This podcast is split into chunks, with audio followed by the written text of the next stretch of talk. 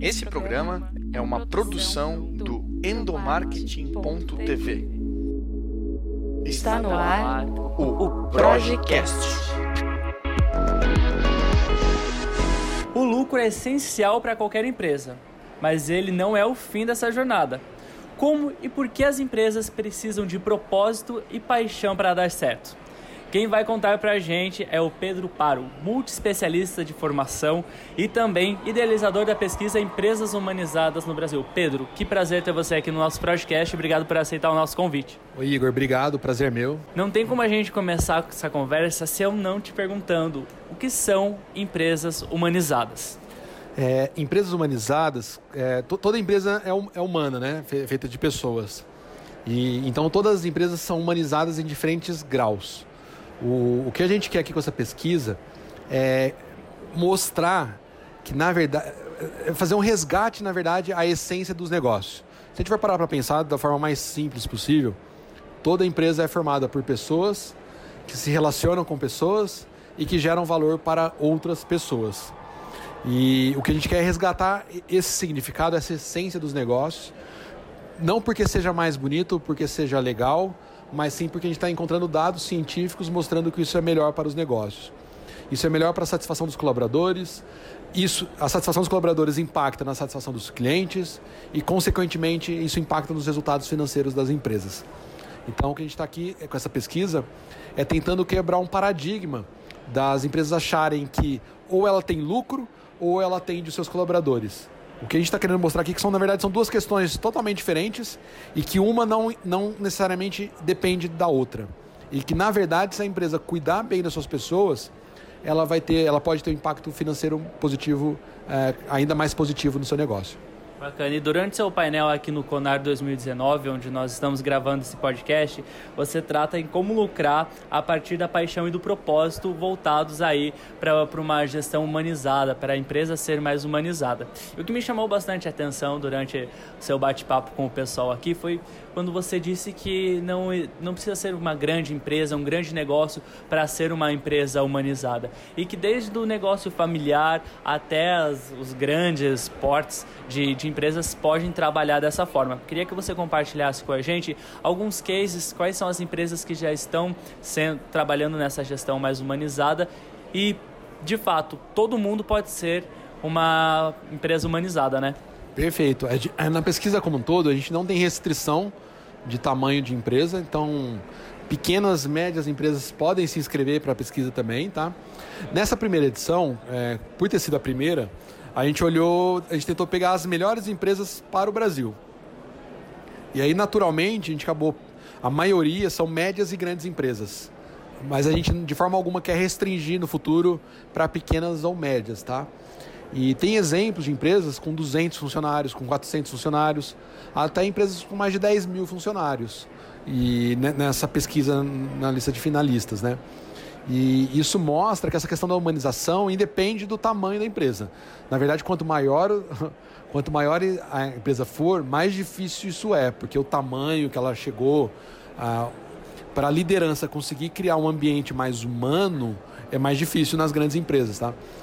Mas essa questão da humanização independe do tamanho de negócio. Então tem exemplos desde, a, por exemplo, a Raccoon, é uma startup com 400 colaboradores, até o Hospital Albert Einstein com mais de 10 mil colaboradores.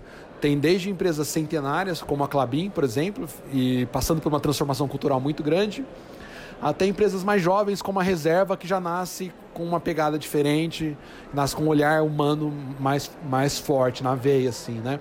Então tem vários casos de empresas é, operando dessa forma aqui no Brasil. E o que a gente ficou contente é que da, a gente chegou no final, no final com 22 empresas que se destacaram em toda a pesquisa. E dessas 22, 19 são empresas nacionais. E, e se antes a gente ficava citando os exemplos de empresas americanas como bons exemplos, né? É, Google, Whole Foods, Southwest, Disney, agora a gente pode citar exemplos de empresas nacionais que estão aqui do nosso lado, fazendo coisas muito boas e transformando a forma como elas fazem negócio. Né? Isso vai desde startups até banco, até indústrias de moda, indústrias de cosméticos, até tem até uma fazenda na pesquisa, que é o caso da Fazenda da Toca. E o que a gente está percebendo é que a gente começa a falar dessas empresas e citar exemplos das práticas que elas fazem, isso inspira as outras empresas e, na verdade, permite que as outras empresas possam aprender práticas mais conscientes, mais humanas, mais inovadoras e sustentáveis nos seus modelos de negócio. Bacana. E nessa análise de empresas humanizadas que, que, você, que você fez junto com a sua equipe, quais são, se a gente fosse construir agora um quadro comparativo entre as empresas tradicionais e as empresas humanizadas, quais são as principais diferenças entre esses dois formatos? É quando a gente compara as empresas humanizadas com as com empresas comuns mais tradicionais no Brasil, é, a gente encontrou pelo menos quatro pilares que ajudam a gente a explicar por que, que elas são diferentes, tá? E na verdade a essência que a gente vê nesses quatro pilares é uma mudança de paradigma na forma de fazer negócio. Então a gente percebe que essas empresas humanizadas, a própria liderança tem, tem um olhar e uma crença menos é, egóica e mais ecossistêmica. Então, essa, a, começando pela liderança, que é o primeiro pilar da pesquisa, a liderança entende o ambiente, o modelo de negócio de uma forma mais, mais sistêmica, mais ampla. Então, ele, a, o líder entende que, que o resultado financeiro é apenas uma consequência de um bom modelo de negócio, de um, um, um forte trabalho. E ele entende que a satisfação dos colaboradores acaba impactando na satisfação dos clientes. Então, vou dar um exemplo. O Hospital Albert Einstein fala que você não consegue melhorar a experiência dos, clientes, dos pacientes se você não trabalhar a experiência dos colaboradores. A Natura entende que a sustentabilidade para o modelo de negócio é, é, é algo importante. Então, a liderança dessas empresas permite que isso aconteça de forma diferente. E além da liderança, a gente, a gente tem três, outros três pilares na pesquisa que ajudam a explicar o que, as empresas estão fazendo de diferente das outras. Um outro pilar é o propósito maior que o lucro. Então essas empresas entendem o seu papel na sociedade. Elas entendem por que, que elas existem e por que, que a sociedade precisa delas. É, a gente gosta de dizer que o, o, o lucro é como o sangue que corre nas nossas veias. Ele é essencial para a vida. Se a gente tiver sem sangue, nós temos que ir agora no pronto-socorro, porque senão a gente morre. Mas produzir hemoglobina não é a finalidade de viver. A gente não vive para produzir hemoglobina, da mesma forma como a empresa não vive para produzir lucro.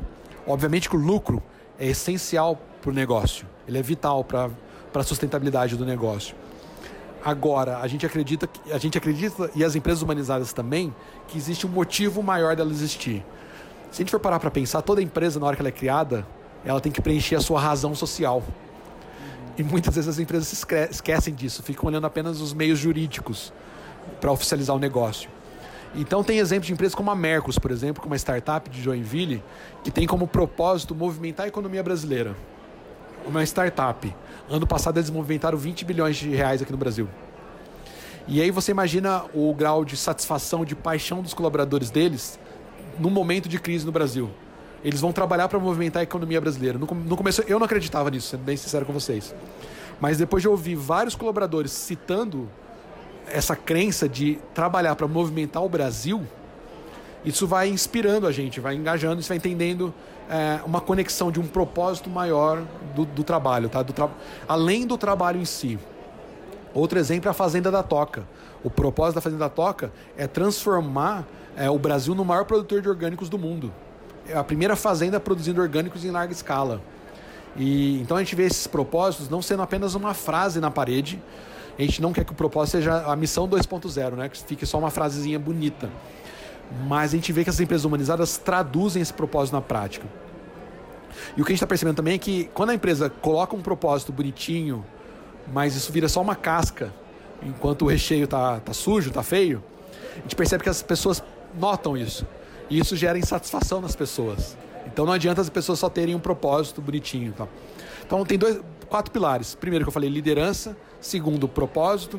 Terceiro, orientação para atender as diferentes stakeholders, desde os acionistas, os colaboradores, os clientes, os fornecedores, as ONGs, a sociedade, o meio ambiente de uma forma geral. Então as empresas têm consciência do seu impacto na sociedade. Isso, quando eu falo de orientação para os stakeholders, a gente está falando de elevar o nível de consciência dos gestores e da liderança sobre o modelo de negócio. Então, tem empresas como a Natura é, e várias outras, e a Reserva também, e que essa questão mais sistêmica está presente na estratégia de negócio. O modelo de negócio é um modelo de negócio que não está olhando apenas para o shareholder para o investidor, para o acionista, mas ele olha para o negócio de uma forma mais ampla, mais holística. E o quarto pilar é a cultura consciente, que é quando o líder tomou consciência do, do papel da empresa e do seu papel, quando a empresa entende o seu propósito, quando ela começa a querer impactar os vários stakeholders com os quais ela interage e quando ela consegue traduzir isso tudo em uma cultura.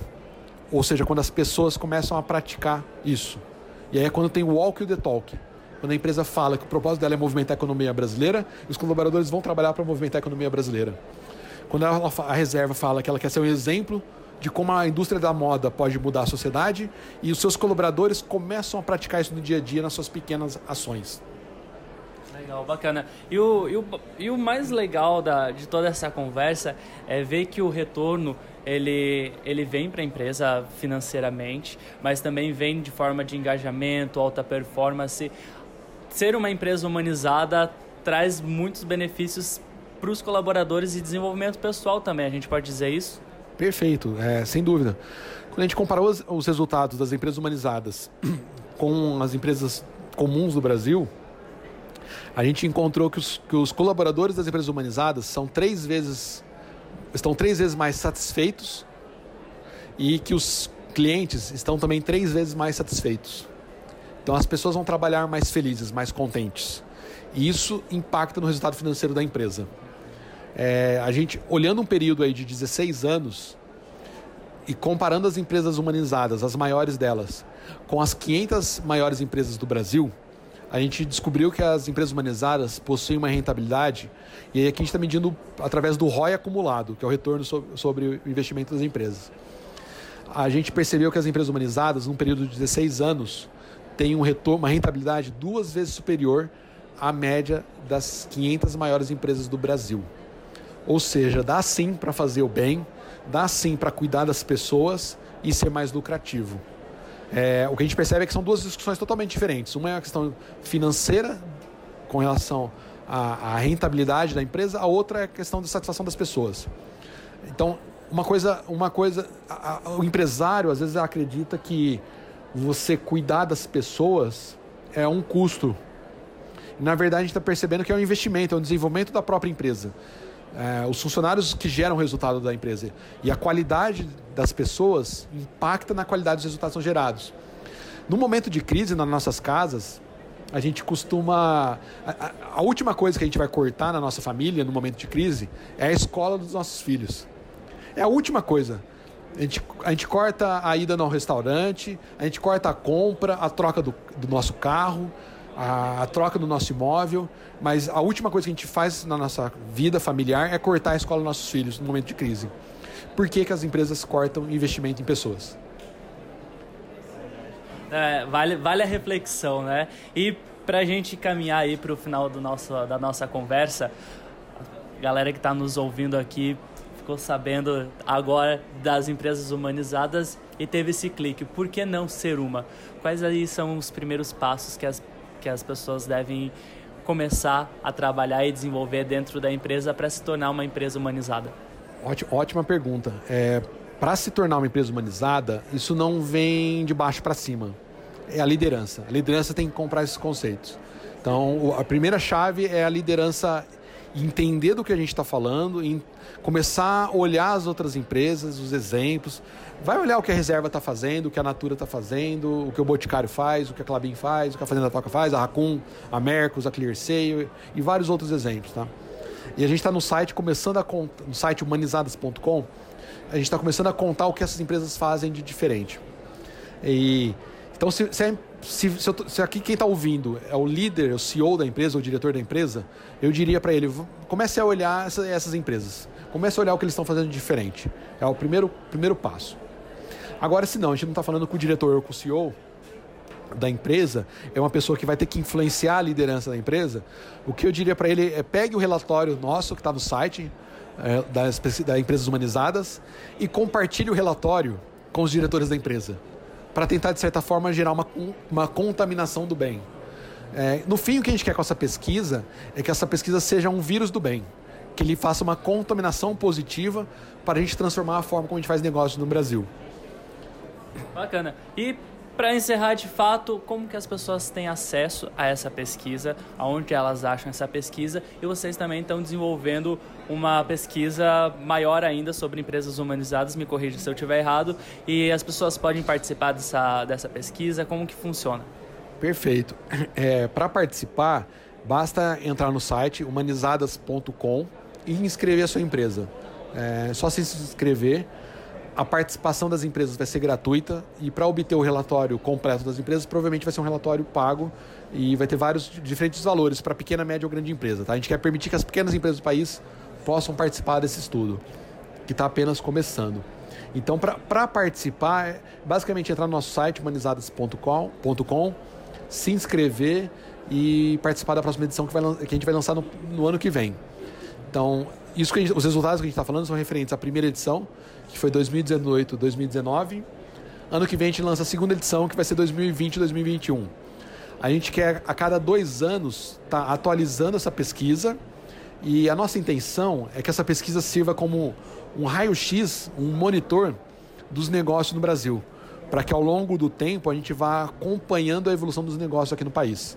No fim, o que a gente quer com isso é transformar o ambiente de negócios a partir dos bons exemplos. Tem uma frase que fala que as palavras movem e os exemplos arrastam. E o que a gente quer aqui é mostrar os bons exemplos para arrastar uma transformação na forma como a gente faz negócio. Eu, pessoalmente, não acredito que a transformação de Brasil vai vir através do governo. Eu acredito que a transformação que a gente precisa no Brasil vai vir através das empresas. E a nossa intenção é ajudar e contribuir para esse, esse movimento, para essa transformação cada um fazendo a sua parte, a gente constrói aí um mundo melhor, seja ele corporativo ou geral para todo mundo, né? Perfeito, é isso. Fechou então, Pedro. Queria agradecer novamente a sua participação. Você que está nos ouvindo, a gente termina por aqui, mas você pode continuar acompanhando a gente no blog endomarketing.tv. Pedro, valeuzão. Obrigado, Igor. Foi um prazer estar aqui com você. Fechou. Valeu, galera. Tchau, tchau. Você ouviu o Projecast.